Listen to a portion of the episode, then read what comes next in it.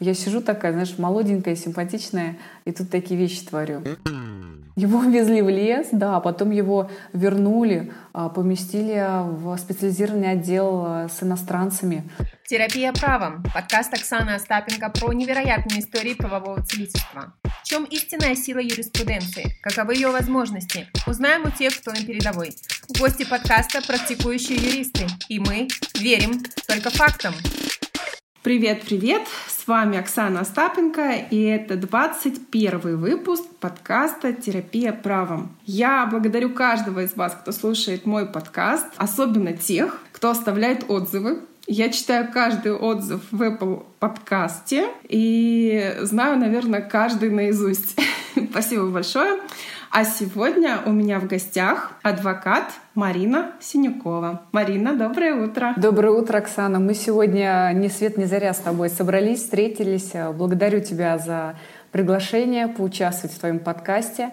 А, я его слушаю внимательно, отзыв, к сожалению, не оставляла, но дослушиваю все до конца и действительно очень Интересно вещаете. Спасибо. Я тебя благодарю, что ты согласилась э, и приняла мое предложение сделать совместный выпуск. А мы с тобой э, знакомы э, с юридического мастер-майнда. Э, это о том, э, где могут познакомиться юристы да, для совместных каких-то коллабораций. Да-да-да. Кстати, я по поводу участия в мастер-майнде нигде не освещаю, но действительно уже несколько месяцев мы с тобой общаемся на этой площадке. И очень-очень продуктивно. Да, так что если у кого-то есть идеи какие-то, да, вот такие желания, то обязательно реализуйте, э, вступайте в такие профессиональные сообщества, да, вот мастер-майнды юридические. Я знаю, что многие посещают разные бизнес-завтраки для юристов и адвокатов. А, короче говоря, вот это вот профессиональное сообщество, оно все, оно есть, да, оно не обязательно на конференциях, не обязательно на каких-то, да, вот таких офлайн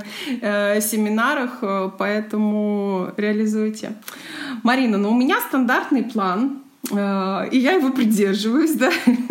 Я каждого гостя моего подкаста прошу рассказать о своем пути, о знакомстве с юриспруденцией, как началась карьера, с самого-самого начала, что способствовало выбору профессии. Это всегда важно понимать, да, узнавать героя, героиню выпуска, понимать, э, чем живет человек, э, как он пришел в юриспруденцию. А, начну, наверное, еще со школы, потому что юристом я стала благодаря папе. Родители у меня совершенно не из этой профессии, из сферы производства. А, но папа в детстве всегда говорил о том, что юрист нам в семье нужен, о том, что нужно знать свои права, уметь себя защищать, но, соответственно, будешь помогать и мне, и с мамой. Поэтому как-то изначально в детстве заложилось, что я буду юристом, и везде на вопрос в школе о том, кем вы хотите быть, я а, уверенно всегда отвечала о том, что я буду юристом. Безусловно, слышалось в адрес, а, вот, юристы у нас всю страну разворовали в 90-е, приводили такие истории, как юрист варит суп. Вместо того, чтобы положить туда 50% мяса, он кладет туда 80% картошки и капусты. То есть, э, опять-таки, демонстрирую перед всеми моими одноклассниками якобы вот эту подноготную юридическую. Но меня это не смущало, наоборот, это меня как-то закалывало. Ну круто, можно же суп так, так сварить. Да, да, да. А, были такие моменты, что вот у нас Марина Синюкова придет в магазин, ей неправильно взвесят колбасу, она будет дальше жаловаться, будет дальше подавать в суды. И представляешь, все это было в школе, да, все это было за партой, и, соответственно, все одноклассники все это воспринимали не как шутку, да, а, безусловно, с таким каким-то вот, а, ты будешь юристом, а юристы, они все мошенники. Но ты знаешь, меня это, повторюсь, очень закалило, и наоборот, я поняла, что я иду в правильном направлении.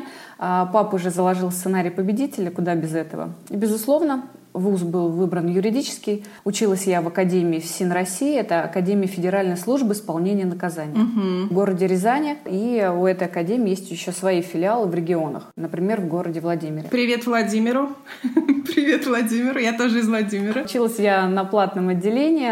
Форму я не носила. В каких-то там мероприятиях э, полувоенных не участвовал. Но, безусловно, уклон у нас был. У нас, э, например, когда все начинали э, уходить на каникулы в июне и сдавать сессию, у нас сессия была в июле. В принципе, до середины июля мы учились. Месяц, только полтора мы отдыхали. хотя мы, в принципе, были, так скажем, гражданские студенты, гражданские лица. А, я работала в, в приемной комиссии, принимали мы с девчонками документы, как студентки.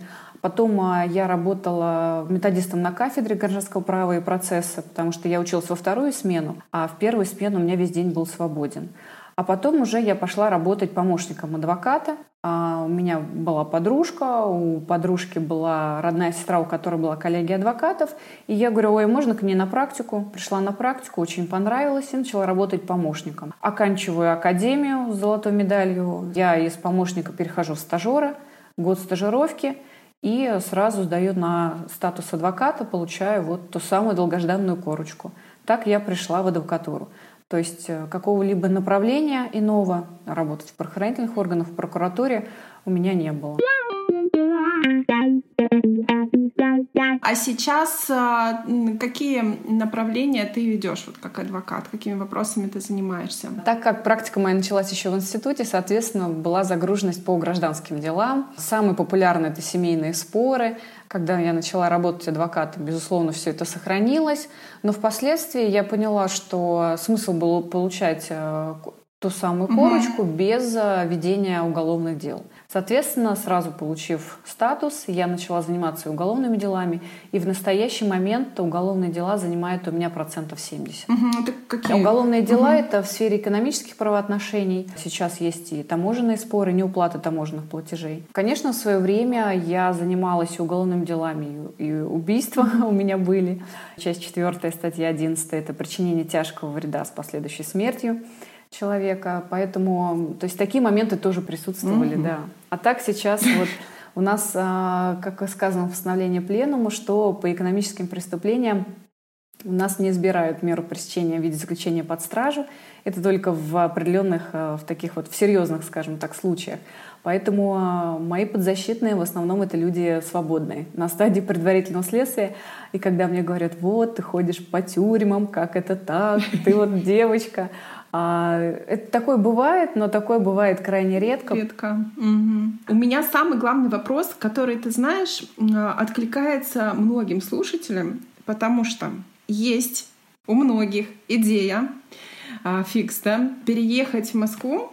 Я сама переехала в Москву, и построить, да, и построить здесь карьеру. Построить здесь карьеру, но, соответственно, конечно, реализовать свои там профессиональные амбиции, личные амбиции. Короче говоря, рассказывай секрет, потому что переехать Э, из региона, да, вот ты в Рязани заканчивал университет, и здесь уже строить карьеру. Как это все у тебя вышло и с какими трудностями ты столкнулась? Наверняка они были. Оксана, я всегда говорю, моя теория успеха такова. Это много учиться, много работать и верить. Верить в первую очередь в себя. Безусловно, переезд — это, это новая жизнь. То есть, когда ты да. меняешь город, Причем ты меняешь не регион на регион, а ты меняешь на Москву, а Москва это, я бы сказала, это страна в стране, это совершенно иной да. мир. А, то у тебя а, обнуляется все. Обнуляется все, начиная от твоего окружения, работой, вообще принципами. Ты сам начинаешь меняться. И это колоссальная работа для достижения успеха, которую должен проделать каждый. Просто взять, вот стиснуть зубы. Москва слезам не верит, как в том фильме. А просто э, взять, вот сжать кулак и сказать, что да, это нужно мне, в первую очередь для меня, и начинать что-то делать. А, когда переехала я, у меня не было здесь знакомых, ну, в целом вот действительно никого не было. А я переехала, потому что мне стало тесновато. Я поняла, что вот есть потолок, и я его уже вижу. Я его не достигла, но я его вижу, и мне нужен рост. И э, я просто беру такая, переезжаю. Я понимаю, что на тот момент нужно было подготовить шикарный фундамент, а, пообщаться с людьми, которые это сделали. Но если бы я все это так затянула, подготовила бы фундамент, то к 30 годам сейчас я бы уже это не сделала. Или было бы намного сложнее. Тогда мне было 27 лет, и я на максимализме, на каком-то юношеском, а, поеду я в Москву, я же умная, у меня же такие мозги, и у меня же все получится.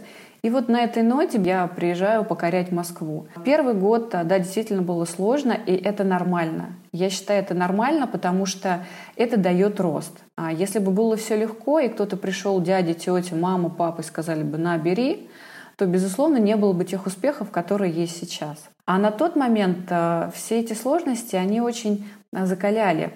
Это начиная от того, что у тебя нет клиентов. Я думала, я приеду в Москву, Москва большая резиновая, все увидят, угу. какие у меня мозги, и все ко мне побегут.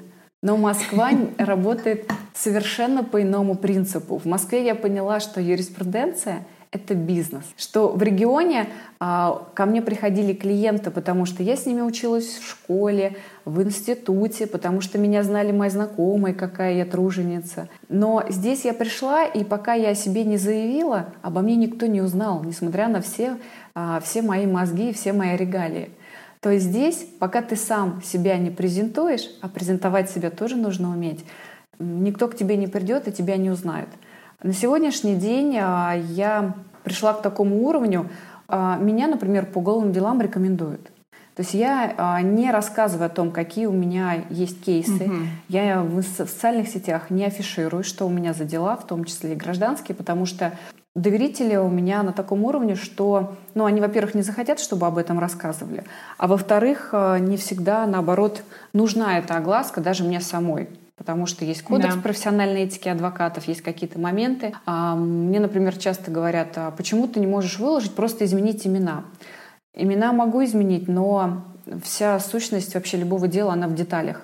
Если я без каких-то деталей расскажу свой кейс, он уже не мой кейс. А рассказывать детали, то увидит сосед, увидит а, Петя, Вася, Сережа, скажет, что это про тебя. Соответственно, комментарии, угу. Они не всегда бывают положительные под постами, например, да. в Инстаграм. То люди скажут, вот, про меня написали, кто-то прокомментировал в минусе, поэтому я стараюсь избегать этого. А Москва меня как раз привела к тому, что нужно говорить о себе, нужно не бояться. И я в Москве заговорила. В Рязани я не то что стеснялась, я думала, зачем мне это нужно, да, вот все нормально, mm-hmm. все в порядке, и зарабатываю, и дела вроде есть, и вроде и отзывы хорошие. А в Москве я поняла, что нужно разговаривать, нужно общаться с людьми. Часто э, вопрос у студентов у меня в директе, в Инстаграм, где брать клиентов, где вы их брали? Да, да, да. Я, ты знаешь, я вот тот человек, который умеет ну, да. делиться я никогда ну, не скрываю даже каких-то таких моментов, потому что они э, банальные до некуда. Я говорю, ребят, общайтесь. Вот вы даже сейчас учитесь где-то, вы говорите, я юрист, а кто-то где-то обратился, не отказывайте. Вот я максимально всегда занималась благотворительностью. Я всем помогла, соседям, а, подачи, я помню, бабушке Маше мы с пенсии решали вопрос полгода, мы везде писали а, там дедушки. Ну, я всем просто, вот э, все ко мне обращались, и я максимально всегда садилась, открывала, читала. И ты знаешь, такой поток информации, что я до сих пор, вот мне мало как будто, вот мне мало, я mm-hmm. это открою, то открою.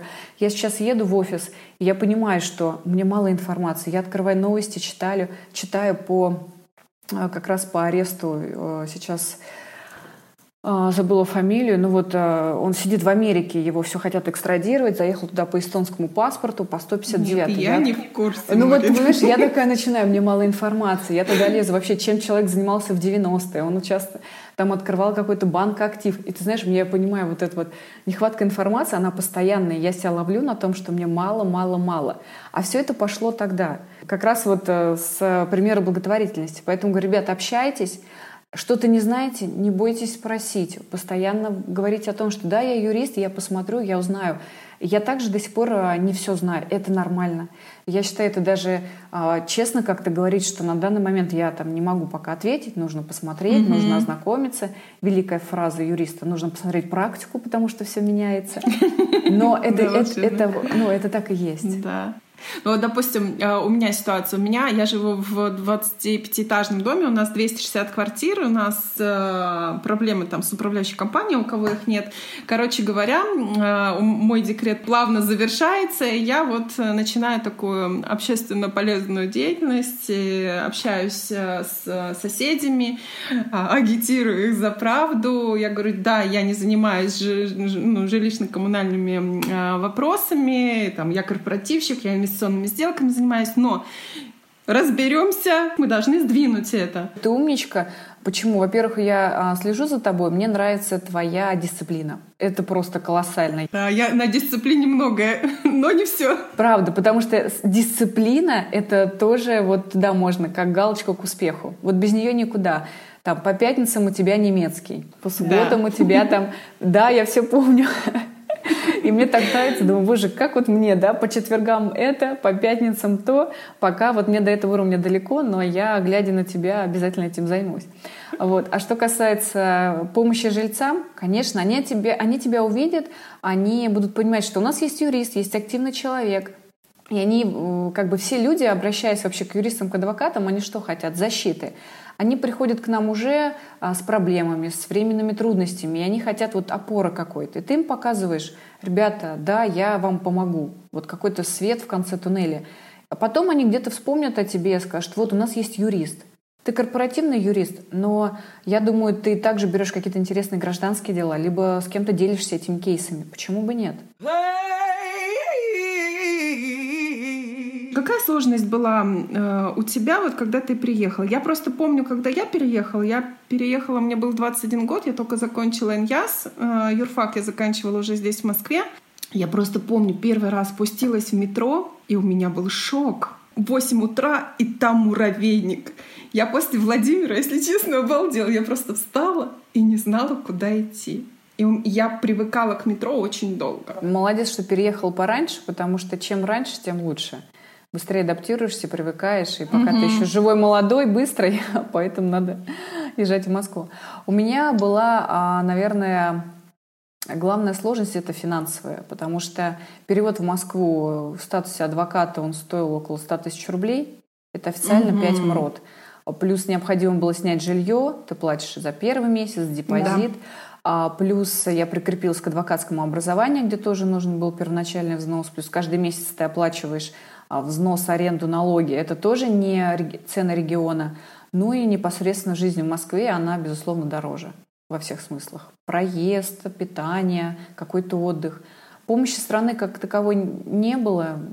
Потом, угу. потом, потом все вышел в плюс, и вот стараешься держаться. Опять вот эта финансовая а, безопасность, финансовая подушка, а, она должна присутствовать. Если ты хочешь сделать какой-то рывок а, вперед, а, все-таки там побеспокоиться, заложить. А либо, да, и как-то вот, если в институте переезжать, понимать, что помощь есть от родителей. Я переезжала угу. уже во взрослом возрасте, я понимала, что ответственность полностью на мне, но справилась. Справилась, да. Ну, ребята, готовьте, особенно адвокаты, которые а, считают, что приедут, и кто-то им будет давать здесь дела, а кто-то будет решать за них какие-то вопросы. А, я буду очень рада, если это будет так, но... Как себя мотивировала? Были какие-то спады эмоциональные за это время? Или было все стабильно ровно? А, нет, я живой человек, я живой человек, соответственно, есть эмоция, но я всегда живу по принципу, что упал, упал в эмоции, ты проиграл. Угу. То есть это и в работе также. Я стараюсь всегда максимально смотреть на ситуацию со стороны. Я понимала, что у меня шикарный фундамент. А, это и а, образование, это и практика, это и даже внешние какие-то данные. То есть я умею разговаривать, я умею жестикулировать, да. А, то есть я понимаю, что у меня все это есть. Надо научиться этим правильно пользоваться. Что еще меня спасало? Меня спасало общение с людьми. Я постоянно знакомилась с новыми людьми. Это было везде, повсюду. Это были, были случайные встречи. И со всеми, наверное, с кем я изначально познакомилась, в первую очередь, конечно же, были коллеги-юристы. Мы до сих пор дружим, причем не как коллеги, а дружим как друзья. И я им очень благодарна за их поддержку, потому что они всегда там, Марин, пойдем попьем кофе. И когда у тебя нет вообще никаких знакомых, когда ты привык вот в этой зоне комфорта, тут там свое кафе, тут свой ресторан, тут mm-hmm. всех знаешь, а тут ты приехал, никого не знаешь, и ребята такие, пойдем с нами, да, вот я им благодарна за эту поддержку, за это общение. И самый главный, наверное, совет для всех, не люблю давать, кстати, советы. А ты дай. А, не жалейте себя. Это не в плане того, что не сочувствуйте себе, да, когда вы устали, почему бы не отдохнуть? а в плане жалеть, что не падать в минус, не не знаю, просто не говорить о том про себя даже, что я плохой, у меня там ничего не получается. Наоборот, себя максимально вытаскивать, говорить, что я профессионал, да, да, сейчас вот такая ситуация, это обстоятельства, потом а, все будет по-другому, да, максимально прикладывать усилия, стараться что-то делать, но ни в коем случае не падать в минус, не жалеть себя, а, не жаловаться другим. Когда ты жалуешься, ты, значит, должен понимать, что человек тебе поможет, а если он не поможет, то ты себе только делаешь хуже. Вот этим эмоциональным состоянием. Поэтому переключаться максимально, посмотреть фильм, почитать книжку, заняться в пятницу немецким. Это вытаскивать, вытаскивать себя. Когда очень прям тяжело, да, я думаю, что нужно там позвонить маме, позвонить кому-то, погулять, то есть сделать ну, вот что-то делать, чтобы не падать. Конечно, эти состояния бывают у каждого. И кто говорит, что нет, я на вечном позитиве, ну, наверное, mm-hmm. какой-то наркоман. А так вот в такие моменты я просто переключаюсь. Но а, сейчас я, наверное, вышла на такой уровень эмоциональный, что ну, бывает грустно, но это такие моменты, что, не знаю, там, ой, заскучала, там, к папе с мамой хочу, там, да, два-три месяца их не видел, мам, ну на как ручки, вы там, я к вам хочу, да. да. А так, чтобы совсем, знаешь, свалиться и сказать, что а, жизнь боль, тлен, нет, таких уже моментов нет, потому что взрослый человек — ты вот в каком состоянии... Вселенная, она считывает все. И если ты постоянно пребываешь в этом минусе, она скажет, солнце мое, ну, значит, тебе этот минус нравится, на тебе еще его и еще. Поэтому транслируйте позитив для самого себя в первую очередь. А mm-hmm. люди, а люди настолько умные, что мы все читаемы.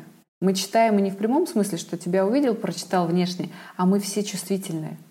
Мы же вот самый умный, а, самая умная вещь у нас это наш организм. И мы все друг друга читаем.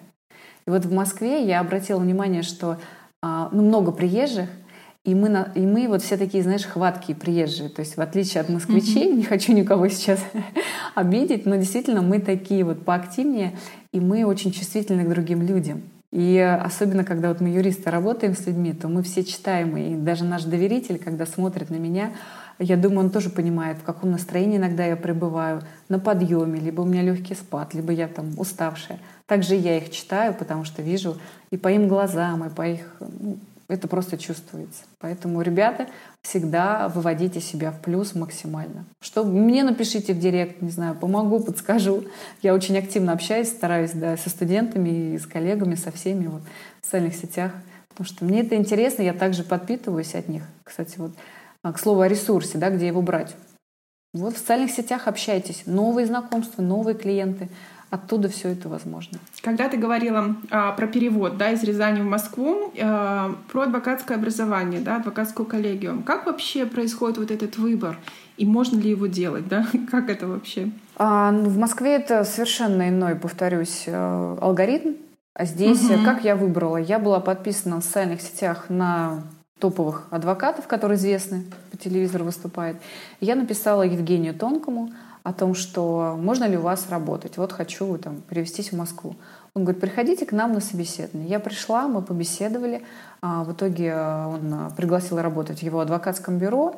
А, я перевелась, и 8 месяцев я проработала в его адвокатском образовании. Я ему очень благодарна, потому что это действительно и хорошие специалисты, и как э, человек, который умеет себя презентовать. Вот я от него очень многому научилась. И, безусловно, потом захотелось идти дальше, захотелось еще какого-то роста. И я нашла коллегию, которую мне порекомендовал мой хороший знакомый. И на данный момент вот в коллегии мы достаточно дружны. У нас все, у всех разные направления — и мы дружны настолько, что у нас даже есть общий корпоратив в плане поездки в Турцию, например. Да? Нас 8 ага. человек, мы собрались и полетели, отдохнули. Все такие, да ладно, да как так? Да, да каждый адвокат сам по себе, да у адвокатов вообще там нет офиса, например. Да? Я говорю, мы вот так вот, мы дружим, мы можем даже на какие-то личные темы пообщаться. И вот даже в Турцию слетали все вместе. Причем шикарно отдохнули, до сих пор вспоминаю. Слушай, а какие э, ну, критерии выбора Э, на что обратить внимание при выборе коллеги? А, ну, безусловно, это отзывы. У нас интернет всемогущий угу. обо всем рассказывает. А, плюс а, ты а, смотришь, что тебе нужно. Нужен ли тебе офис? А, раньше угу. он мне Переговорная, да, я часто была, брала переговорную и работала дома. На сегодняшний момент у меня свой кабинет. А, у нас мы арендуем получается, весь первый этаж в шикарном таком историческом здании. У меня свой кабинет, и э, то есть я считаю, что он вообще нужен человеку, который э, действительно занимается юриспруденцией. Это презентация себя, это, да, это просто самому приятнее прийти в офис с утра, налить кофейку, сказать помощнице там, э, Полина, Наташа, там, давай с тобой чайку попьем, побеседовать даже, mm-hmm. пока с коллеги все собираются. Я на это тоже обратила внимание, что мне вот нужен рост, нужно развитие, нужно свое место, а плюс разные направления у всех адвокатов. То есть я могу спокойно обратиться к кому-то, спросить юридического совета, и в том числе они могут обращаться ко мне. То есть здесь и обмен опытом, и в том числе обмен э, клиентской какой-то базой, да, и, э, ну, плюс эмоционально. Конечно, эмоционально очень важно. Я человек командный, для меня важно работать в команде, Поэтому выбор вот остановился на этой коллеге. Здесь я уже почти два года. Слушай, напомни, пожалуйста, а, вот э, с момента получения статуса э, молодой адвокат же должен какое-то время проработать именно вот в коллегии, да? А здесь смотри, как а, не молодой адвокат поработать в коллегии, а здесь правило следующее. Здесь а, адвокат должен быть прикреплен к какому-то адвокатскому образованию. Угу. То есть у него есть срок три месяца, чтобы прикрепиться. Он может прикрепиться к адвокатской э, коллегии адвокатов, в адвокатское бюро, либо создать свой адвокатский кабинет. Адвокатский кабинет создается по истечению пяти лет практики. А коллегия адвокатов угу. у нас с этого года, с марта, стала создаваться по истечению трех лет. Раньше было пять лет. И ты можешь создать свое. Но создать свое — это я считаю, вот на сегодняшний момент у меня почти 6 лет практики адвокатской, я могу mm-hmm. это сделать. Но юридически понятно, пошел, оформил, все, у да. тебя не, это, это несложно на бумажке это сделать. Но вопрос всегда стоит в том, что вот ты по бумажкам оформишь, но полностью возьмешь на себя все риски. То есть, например, сейчас мы арендную плату разделяем с коллегами. Mm-hmm. Но тогда э, ты можешь сидеть здесь, а, называться будешь по-другому, но у тебя будет отдельный бухгалтер, то есть у тебя отдельно не знаю, офис, все расходы ты возьмешь на себя отдельно как за юрлицо. Угу. То есть на сегодняшний момент мы их делим, а возьмешь расходы. Это финансово опять. Плюс еще создавать э, свою коллегию адвокатов, конечно, нужно заходить сразу с личным брендом. То есть угу. ты пришел, и у тебя сразу клиентская база на твой бренд, а твой бренд вот как раз с офисом должен обязательно быть сопряженным. То есть такие какие-то моменты, и как бы я, я вот, если говорить о себе, то я чувствую силу, что можно это сделать, все но пока на данный момент в этом нет необходимости. Угу. То есть меня пока все устраивает, это можно пойти завтра подать документ. А так обязательно быть прикрепленным. Поэтому частый вопрос спрашивают, ой, вы в какой коллегии? Вы в какой коллегии, в каком бюро? Вы не сами на себя? То есть у людей, а, да, угу. у людей э, понятие, что адвокат в какой-то коллегии, значит, он работает на дядю. А статус адвоката а, предполагает понятно ты уже сам э, как человек независимый. Самостоятельная, Просто... да, самостоятельная да. единица. Да, я считаю, что вот эти адвокатские образования, они созданы для того, чтобы быть больше, конечно, подконтрольным. То есть в случае каких-то дисциплинарных правонарушений, безусловно, сначала идут к председателю, а потом угу. уже идут в, в палату региона. Рассказывай кейсы из практики в стиле терапии правом. У меня сразу приходит на ум мое первое уголовное дело. Э, надо было учиться, я думаю, ну кто же ко мне сейчас придет, к молодому адвокату да с уголовкой. Я записалась по э, адвокатам по назначению по статье 51 УПК. Это когда государство обязано предоставить э, подзащитному, получается, адвоката, и я была в том списке. А меня вызывают, я приезжаю, я помню, прихожу, это был отдел по борьбе с наркотиками. И э, там мальчики все, следователи, такие все молодые, такие, я такая захожу, вся девочка страшно. Пришла, вида не показывает, был иностранный гражданин, задержали его, соответственно, за сбыт наркотических средств. И тут началось самое интересное. Разбирательство все в целом, и предварительное следствие, и судебные разбирательства шли почти три года. И ты знаешь, я тогда задала себе такой темп, что я максимально приложу усилий, дабы вот практически самой научиться, и максимально приложу усилий, чтобы ну, помочь человеку. Потому что на тот момент доказательств никаких не было. Были такие моменты, когда, например, меняют меру пресечения, то есть из-под стражи его не то что под домашний арест, а подписку о невыезде потом следователь ему избирает. Представляешь, иностранного гражданина выпустить. Но, соответственно, наши правоохранительные органы не могут этого допустить. Они его ловили ловили, они его отслеживали полгода, а тут его суд выпускает.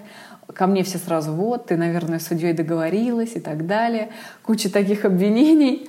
Я потом узнаю, что, оказывается, был суд, была избрана мера пресечения в апелляции ему, а, мера пресечения в виде заключения под стражу. То есть снова посадили, а суд провели без него, суд провели без меня. А мы с ним связь а, не могли никак тянуть, потому что телефона у него не было. Я ему говорю, все, вот вас выпускают, все максимально сейчас, пусть за вами кто-то приедет, заберет вас, все, езжайте домой. А он работал э, в Москве, получается, был. И регистрация у него была московская. Но ты знаешь, на тот момент я увидела все прелести нашей правоохранительной системы. Его просто увезли в лес, как потом выяснилось. Его везли в лес, да, потом его вернули, а, поместили в специализированный отдел а, с иностранцами. Вот суд провели без нас. То есть там были такие моменты, о которых, конечно же, я даже не готова сейчас их освещать. Но тогда а, вот именно этот кейс меня закалил настолько. Это была, знаешь, такая борьба, война. Mm-hmm. Потому что когда мы пришли в суд, и, например, а, по переговорам он говорит на своем языке, переводчик у нас переводит, что, например, тайник, закладка находится под а, с таким-то столбом, таким-то дорожным знаком. А в итоге протокол он находится совершенно в других местах, эти тайники закладки. И я спрашиваю, например, у сотрудника, говорю, а как вы обнаружили эти тайники закладки? А он в суде прям так и говорит, а мне начальник сказал, где они. Понимаешь, там были просто такие вот проколы, такие моменты, и я сижу, и я понимаю, или вот либо, вот извините за такие слова, я дурочка, либо лыжи не едут. И на каждом шагу, каждое судебное заседание, оно мне действительно давалось эмоционально даже сложно. И так, и так, и так. Но, соответственно, ему дали... Он не признавал до последнего. Он, ну, доказательств как, угу. как таковых их не было, объективно. Но все равно его он у нас уехал, показали а, просто, знаешь, так вот показательно даже было. А, это была организованная группа. Одним дали столько-то, а ему, ему дали в два раза больше, что вот ты не признал. И вот такая вот ситуация. Естественно, были кучу, а, кучу судов, апелляция, кассация, был Верховный суд, несколько жалоб с моей стороны. Но все безрезультатно, потому что были такие нарушения закона, что... Вот я даже вспоминаю сейчас, мне уже человеком с практикой, я понимаю, что ну, даже сейчас такое допустить, это просто невозможно. А тогда, шесть лет назад, э, такое вытворяли. И вот благодаря этому кейсу, именно по уголовному делу, я поняла, что я хочу заниматься уголовкой, что на самом деле есть справедливость, что бывают моменты, угу. когда действительно прекращают уголовные дела. Я поняла, что не все сотрудники правоохранительных органов хорошо знают уголовно-процессуальный кодекс, например. Я поняла, что я его лучше знаю. Знаешь, я галочек себе наставила. Я поняла, что я вообще специалист. Когда я приходила, заявляла ходатайства различные, а, и у нас а, прокурор, например, говорил, я, мне нужно время, чтобы подготовиться и так далее, не знал, как реагировать, потому что никто не ожидал. Я сижу такая, знаешь, молоденькая, симпатичная, и тут такие вещи творю. Было такое дело. А, например, были смешные моменты, были смешные кейсы. Это вот недавний случай по семейным делам, когда очень долго были все семейные споры, дети, не знаю, вплоть до подачи заявления о розыске, а, развод, там, раздел, все, все, все, что можно было, и люди действительно ругались. То есть чуть ли не проклинали себя в судебных заседаниях, меня в том числе. А по итогу выяснилось, что они снова вместе, у них чуть ли не намечается заново свадьба. Любовь, морковь. Да, да, понимаешь, а столько было вот э, эмоционально сложных моментов, которые пришли к тому, что э, снова случился, снова случится праздник, снова будет свадьба. Поэтому есть и такие моменты. Работа наша, она действительно очень интересна, потому что она с людьми.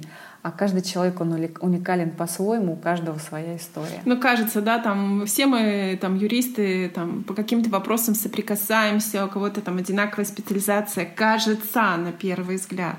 Но, да, сколько вот этих нюансов может быть, просто уйма. И я всегда говорю, все, все у нас упирается в детали. Главное их замечать, главное их видеть. И дело в практике, безусловно. Марин, будет какой-то поучительный кейс? А, я, наверное, скажу о том, что просто, ребята, не опускайте руки. Несправедливости много. И а, вот недавно меня даже помощница спросила, а как так, вы по уголовным делам ходите? Там? Как вот вы, вот, там, например, экспертизу по трупам изучаете? Есть у меня сейчас одно дело. И она, я ей говорю, понимаешь, а, что не нужно вникать в содержание. Вот главное видеть форму. А, а содержание для меня это опять-таки эмоции. И совет, наверное, юристам, да вообще всем людям, что когда вы видите ситуацию, которую нужно решить, ну, посмотрите на нее со стороны, посмотрите на эту форму. И тогда у вас будет успех, и тогда вы будете быстрее двигаться даже в профессиональном плане. Потому что, вникая в содержание, а, вот, семейные споры — это же сложные эмоциональные споры споры о детях. Там, мне говорят, у тебя пока нет ребенка, ты не понимаешь, как это. А я скажу, Оксан, так, я понимаю. Я действительно понимаю, представляю, как это сложно. Но если я как адвокат начну вникать и сопереживать угу. человеку, мы с ним вдвоем просто далеко сядем не в эту, уедем. Далеко не уедем, сядем в эту лужу, проиграем. Поэтому я, наоборот, э, сама всегда вот нахожусь в этой форме, смотрю на все со стороны, поднимаю клиента, потому что он мне тоже нужен здоровым. Люди часто себя вот, э, ну, изматывают так эмоционально, что они попадают и на больничные койки, угу. и а, все с ними бывает. Наоборот, ты должен показать, что ты сильный, а, уверенный в себе, что ты поддержишь человека и реально его поддерживаешь. Просто даже своим поведением, не словами, а, не поступками, не поступками, а безусловно вот именно, ребят, не вникайте в содержание, если хотите профессионал, профессионального роста. И да даже не только в юридическом, я думаю, ты согласишься, это даже в любой сфере. Ну, когда есть, да, когда, ну, профессия человек-человек, то да. При любом консультировании, и не говорит о том, что мы какие-то бежал, безжалостные, мы там безэмоциональные. Нет, мы такие же люди, мы, мыш, мы вышли, мы также среагировали, улыбнулись, поплакали. Такие же эмоции, да. Поэтому а, просто еще раз много работать. Не забывать спать. Да, и учиться, а, как Оксана, да, по пятницам немецкий обязательно. У меня не только языки расписаны, то у меня только жесткая дисциплина. У меня расписана даже уборка. То есть я не могу себе позволить, например, посвятить генеральной уборке там полдня субботы. У меня все разбито по дням жестко. Там убраться, там Друзья, я предлагаю сейчас в комментариях просто всем написать. Давайте просто зададим вопрос Оксане и проинтервьюируем ее лично по поводу дисциплины. Потому что это просто это колоссально. Мы встречаемся с тобой на мастер-майнде, и я смотрю там у тебя ребенок, да, что-то делает. Все четко. Ты показываешь э, свои таблички с графиками. Как? Вот я человек такой же детальный, у меня папочка. Человек-табличка. У меня, если дело, то у меня справка хронологическая по делу. У меня все, вот ты открываешь, и все понятно, где что лежит.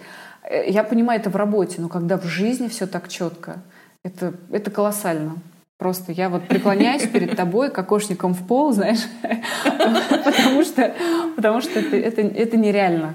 Я думала, это невозможно, Марина. но есть ты. Друзья мои, задавайте вопросы, давайте узнаем теорию успеха у Оксаны Остапенко. Марин, спасибо тебе за интересную беседу, за позитив. Э, лучезарная, лучезарная девушка. Спасибо тебе большое. Э, ну, благодарю, друзья, благодарю, да, всех тех, кто нас дослушал. Оксана, спасибо, что позвала. А, да, ужались в короткие, в короткие моменты, максимальное количество информации. Конечно, меня переполняет. Знаешь, хочется рассказать все, обо всем. Вот, так что я думаю, еще встретимся.